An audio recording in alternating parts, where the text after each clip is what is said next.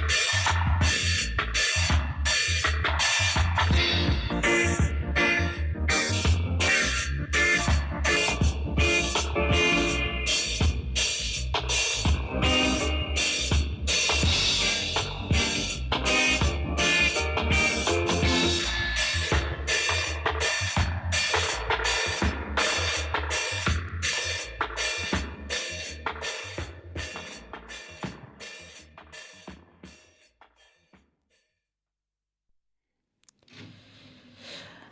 Hallo und herzlich willkommen bei Ein Prozess, ein Land, keine Gesellschaft, viel NSU, wie jeden Samstag 19 Uhr hier auf FSK 93.0 und zum Nachhören im Netz auf einprozess.blogsport.eu. Ja, in den letzten ähm, zwei Wochen ging es im Prozess vor allen Dingen um das Gutachten von dem Sachverständigen äh, Professor Dr. Sass, der ja das Gutachten über die Schuldfähigkeit von Beate Zschäpe ablegen sollte. Darüber haben wir hier ja auch schon im Interview im Vorhinein gesprochen, weil dieses ähm, Ablegen des Gutachtens, das wurde erstmal ähm, ein bisschen torpediert, verhindert durch die Verteidigung von Beate Zschäpe. Es gab ja schon dieses Vorgutachten, wo schon relativ klar war, da wird es um die vollständige Schuldfähigkeit gehen und da wird es darum gehen, dass ähm, Beate Zschäpe sich da nie emotional involviert äh, gezeigt hat und dem soll, wollte die Verteidigung erstmal ja entgegentreten mit so einer Erklärung von Beate Schäbe, dass sie ja sehr wohl immer Gefühle gehabt hätte und dass er sehr schlimm für sie gewesen sei, aber ihre AltverteidigerInnen, die hätten da jeweils interveniert und sie hätte ja nie diese Gefühle zeigen dürfen. Das war das erste. Dann gab es einige Anträge, die diese ähm, ja, dieses Gutachten nach hinten verschoben haben. So, und in den letzten zwei Wochen hat äh, Professor Dr. Sass äh, das Gutachten dann erstattet, zumindest den Anfang davon. Er wurde dann auch befragt und in diesem Gutachten hat er dann zunächst eben erst einmal geschildert, was er im Prozessverlauf mitbekommen hat. Bert Schäfer hat da ja nicht äh, kooperiert in seinem Gutachten, sondern er musste das komplett ja aus dem Prozessverlauf entnehmen, entnehmen aus Aussagen von Zeugen, Zeuginnen, die ja sowohl hm, ja zur Zeit von Beate Zschäpe vor dem Untertauchen berichtet haben, also zu ihrer Jugendzeit, zu ihrer Zeit in der Kameradschaft Jena, zu ihrer Zeit im Thüringer Heimatschutz. Diese Dinge ähm, konnte er beobachten, aber auch ähm, ja während des Untertauchens im sogenannten Untergrund äh, von NachbarInnen, von äh, Urlaubsbekanntschaften All das ist also unter anderem in das Protokoll eingeflossen und ähm, Professor Dr. Sass kommt also zu dem Schluss, dass sie, dass Beate Zschäpe schon sehr früh ähm, ja ihre eigenen Taten externalisiert hat. Das heißt, sie hat das immer auf andere geschoben und das ist ja auch in den Erklärungen äh, von ihr immer sehr deutlich gewesen. Sie macht immer andere verantwortlich für eigentlich ihr eigenes Handeln. Sie wurde beschrieben als dissozial oder antisozial, als äh, emotionslos und ähm, ja, er hat ihr das auch wohl nicht abgekauft, dass sie im Grunde nur Mitläuferin gewesen sei, sondern er hat sie eigentlich als äh, gefestigte Neonazistin da beschrieben. Und natürlich ist er auch darauf eingegangen, wie glaubwürdig das eigentlich ist, was äh, Beate Zschäpe da erklärt hat nämlich, dass sie ja nur hm, aus Liebe mit in den Untergrund gegangen sei und dort immer ganz entsetzt gewesen sei darüber, dass die Uwes morden, aber sie hätte ja nicht weggekonnt, weil sie in Uwe Böhnhardt verliebt gewesen sei, weil die Uwes ihre eigene einzige Familie gewesen seien und weil die ja gedroht hätten, äh, sich umzubringen. Und über diese Glaubwürdigkeit hat er natürlich auch gesprochen und er hat gesagt, wenn das nicht wahr ist ähm, und sie also festes Mitglied der Gruppe ist, wovon er im Grunde äh, ausgehen würde, so äh, wurde sein Gutachten auch zusammengefasst, dann besteht immer die Gefahr, wenn sie aus dem Gefängnis rauskommen sollte, dann könnte sie sich weiterhin mit anderen zusammentun und wieder solche Taten begehen. Wenn das stimmen sollte, was das, was sie gesagt hat, dann ähm, wäre das anders. Aber wie gesagt, der Gutachter geht nicht davon aus, dass diese Einlassung von Beate Zschäpe stimmen. So, dieses Gutachten das bestimmt natürlich auch darüber, über Schuldfähigkeit, über die, ähm, das Haftmaß Und ja, im Grunde kann man davon ausgehen, dass mit diesem Gutachten ein recht hohes Haftmaß angelegt wird, wenn nicht gar äh, Sicherheitsverwahrung, weil ja von fortlaufender Gefährlichkeit da die Rede ist. Äh, medial wurde das Ganze äh, zum Teil anders gesehen. In der Süddeutschen Zeitung wurde beispielsweise geschrieben, ja, Beate Zschäpe sei schon heute nicht mehr gefährlich, sie sei vor allen Dingen alleine und das ist schon sehr merkwürdig äh, zu sehen wieder einige Medien, vor allen Dingen aber auch die Süddeutsche in letzter Zeit ähm, immer wieder ja sehr äh, als Versteher, Versteherin von Beate Zschäpe im Grunde ähm, auftreten. Unerträgliche Berichte darüber, dass Beate Zschäpe ihre Oma verloren hätte und wie schwierig das für sie sei, bis hin eben, wie gesagt, jetzt zu diesem Bericht, dass sie im Grunde nicht mehr gefährlich ist, sondern nur noch alleine und ähm, sind eigentlich wirklich äh, unverständlich. Vor allen Dingen, wenn auf der anderen Seite ähm, ja weiterhin einmal im Jahr in der Süddeutschen Zeitung Protokolle erscheinen und da auf das Thema eingegangen wird und eigentlich der Prozess beobachtet wird, da ja, scheint man sich also auf die Seite der äh, Täterin zu schlagen, zumindest in diesen einzelnen Artikeln, ähm, um die es dann geht. Ja, ähm, der Gutachter wurde dann auch äh, befragt von der Verteidigung, aber auch äh, von anderen und ähm, die Verteidigung von Beate Schäfer hat im Grunde dann versucht, das irgendwie ins äh, Wanken zu bringen. Das war vor allen Dingen ihr ähm, einer der neuen Verteidiger, nämlich der ältere, der Rechtsanwalt Borchert, der hat also versucht, den Gutachter da irgendwie zu hinterfragen. Das hat wohl nicht äh, funktioniert, sondern ähm, Professor Sass ist da eigentlich so bei seiner äh, Version geblieben, was auch nicht äh, weiter verwunderlich ist, weil der auch als einer der führenden forensischen, psychoforensischen Gutachter ähm, in Deutschland gilt und der äh, lässt sich dann natürlich dann nicht so schnell abbringen davon. Selbst Beate Zschäpe hat interveniert und hat, als es um den Brief ging, ist also der Gutachter hat auch ihre Brieffreundschaft mit Robin Schmiemann, einem Neonazi, äh, mit einbezogen in sein Gutachten, weil diese Briefe auch vor Gericht jetzt eingeführt werden durften vor einer Weile. Und da wurde plötzlich behauptet, äh, sogar von ihr selber, Teile davon seien gar nicht von ihr, sondern aus dem Internet. In Untersuchungshaft dürfte sie eigentlich gar kein Internet haben, aber dann äh, wurde wiederum behauptet, äh, sie würde auf dem Postweg Teile des Internets äh, zugeschickt bekommen, also sozusagen ausgedruckt. Ja, das ähm, war etwas äh, seltsam, aber dieser Brief hat gar nicht die tragende Rolle im Gutachten gespielt. Genau, aber natürlich werden wir uns auch hier nochmal damit ähm, beschäftigen, wenn das Gutachten dann komplett abgegeben wurde. Und ja, gleich werden wir einmal ähm, nochmal schauen auf einen Skandal, den es äh, in dieser Woche im Prozess auch gab, nämlich als äh, die Verteidigung Wohlleben versucht hat, mit einem sehr rassistischen Anschlag, äh, ähm, Antrag, nicht Anschlag, mit einem rassistischen Antrag ihren ähm, Mandanten irgendwie zu verteidigen. Aber ähm, dazu gleich mehr. Ja, zurück bei Ein Prozess, ein Land, keine Gesellschaft, viel NSU. Ähm, ja, in der letzten Woche beim Prozess gab es auch äh, einen weiteren Skandal rund um die Verteidigung von Ralf Wohleben die ja schon häufiger dadurch in Erscheinung getreten sind, ähm, dass sie neonazistische äh, Propaganda im Gerichtssaal äh, von sich lassen.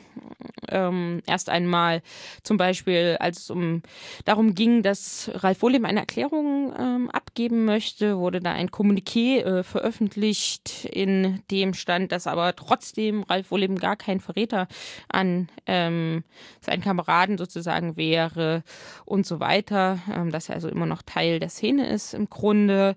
Dann ähm, während seiner Aussage wurden ähm, Videos, entsprechende Videos ähm, abgespielt, auch äh, sozusagen als Teil ähm, der Erklärung. Und dann gab es auch noch einen Antrag, ja, einen ehemaligen äh, Pfleger, glaube ich, von äh, Rudolf Hess äh, zu befragen.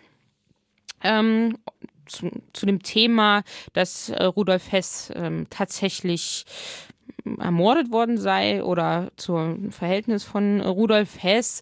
Hintergründe davon sind ähm, offensichtlich die äh, politischen Inhalte von Ralf Wohleben, die er in den 90ern, Anfang der 2000er und so weiter äh, von sich gegeben hat. Und ähm, es steht ja sozusagen in Frage vor Gericht, okay, ähm, auch die politische Überzeugung, auch die muss ja da äh, bewiesen werden. Und da schleicht so das Gefühl haben, dass die ähm, VerteidigerInnen von äh, Ralf Wohleben praktisch beweisen wollen, dass seine Aussagen überhaupt nichts rechts- oder neonazistisch sind, sondern der Wahrheit äh, entsprechen sozusagen. Und natürlich wird auch die Möglichkeit immer wieder genutzt, ähm, dort entsprechend äh, propagandistisch tätig zu werden von den Verteidigern Verteidigerinnen von Ralf Wohleben. Ist ja bekannt, dass sie sowohl Szeneanwälte sind als auch selbst ähm, Neonazi-Szene Zugehörige.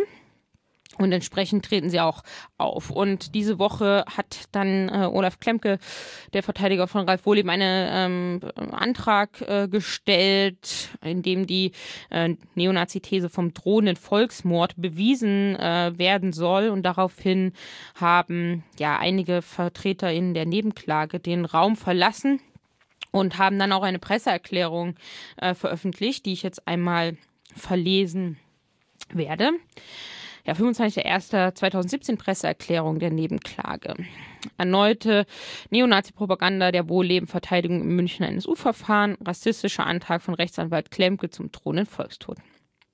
Olaf Klemke, Verteidiger des Angeklagten Ralf Wohleben im NSU-Verfahren in München, stellte heute einen Antrag, in dem die Neonazi-These vom drohenden Volksmord bewiesen werden soll. In dem Antrag, der von Klemkes Mitverteidigerin Nicole Schneiders und Wolfgang Narrat unterzeichnet ist, heißt es, jedermann könne vom drohenden Volkstod des deutschen Volkes sprechen, denn unter anderem wegen dem massenhaften Einwandern Nichtdeutscher werde das deutsche Volk in seiner bisherigen Identität im Jahre 2050 eine Minderheit gegenüber den Nichtdeutschen sein. Wenn, so fügte Klemke hinzu, diese Entwicklung ihren Verlauf nehmen und nicht gestoppt werde.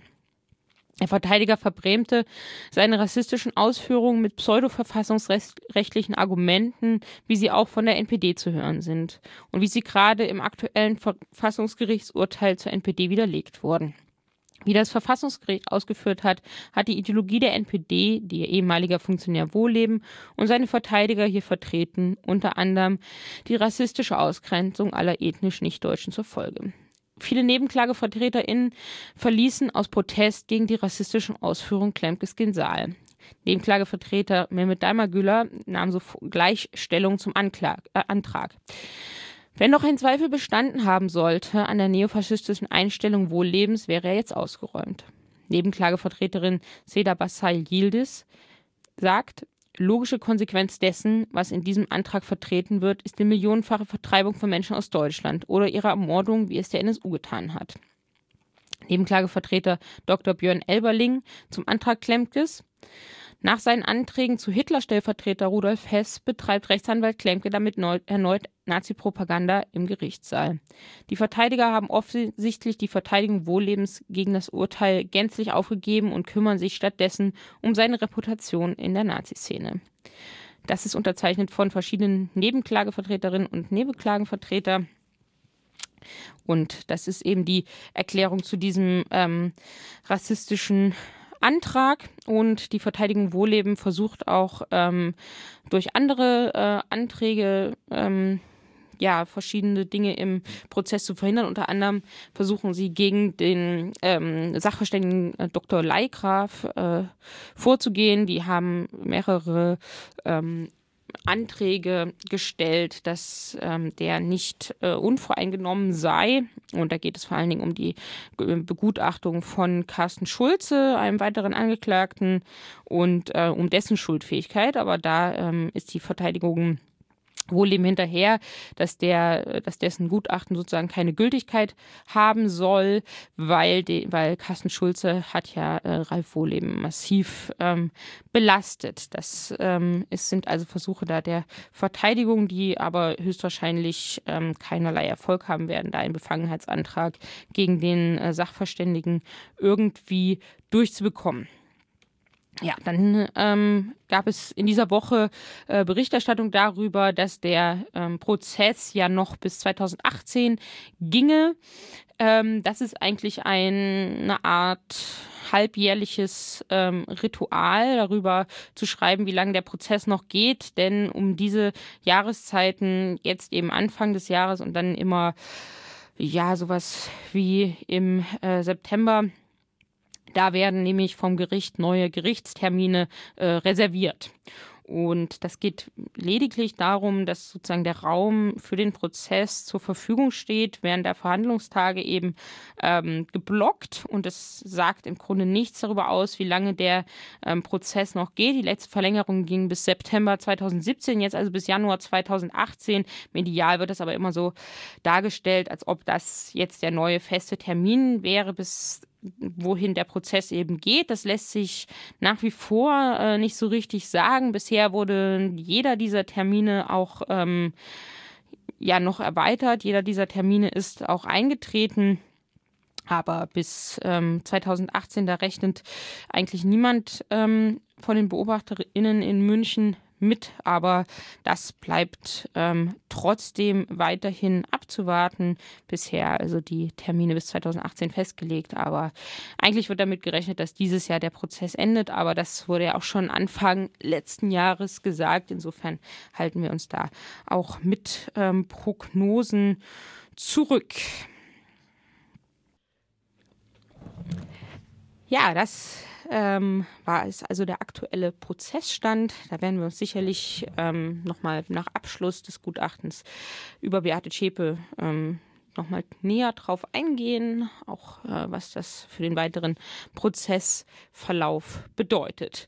Ansonsten auch das wurde hier schon in der Sendung gesagt, könnt ihr euch schon mal in den Kalender schreiben. 17. bis 21. Mai diesen Jahres ist in Köln das äh, NSU-Tribunal NSU-Komplex auflösen, wo es eben mehrere Tage lang ähm, darum gehen soll, ja, nochmal außerhalb von Prozess und ähm, Untersuchungsausschüssen äh, anzuklagen, auch die Opfer zu beklagen, aber auch ähm, ja, Dinge einzuklagen, die bisher nicht ähm, erwähnt wurden in der gesellschaftlichen äh, Auseinandersetzung und die auch nicht gefordert wurden, weil es ja nicht sehr viel öffentliche äh, Anteilnahme oder öffentlichen Druck gibt. Das soll dort ein Ort sein, wo das ein bisschen äh, geändert wird, ähm, Strukturen benannt werden sollen.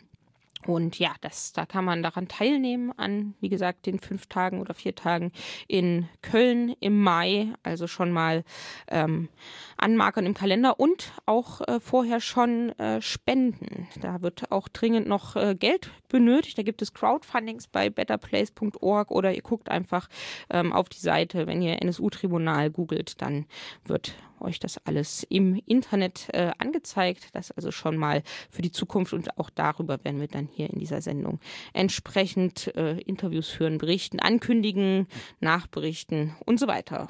Ja, und wir hören uns jetzt erstmal in der nächsten Woche wieder. Wieder äh, 19 Uhr, FSK 93.0, ein Prozess, ein Land, keine Gesellschaft, viel NSU. Bis dahin.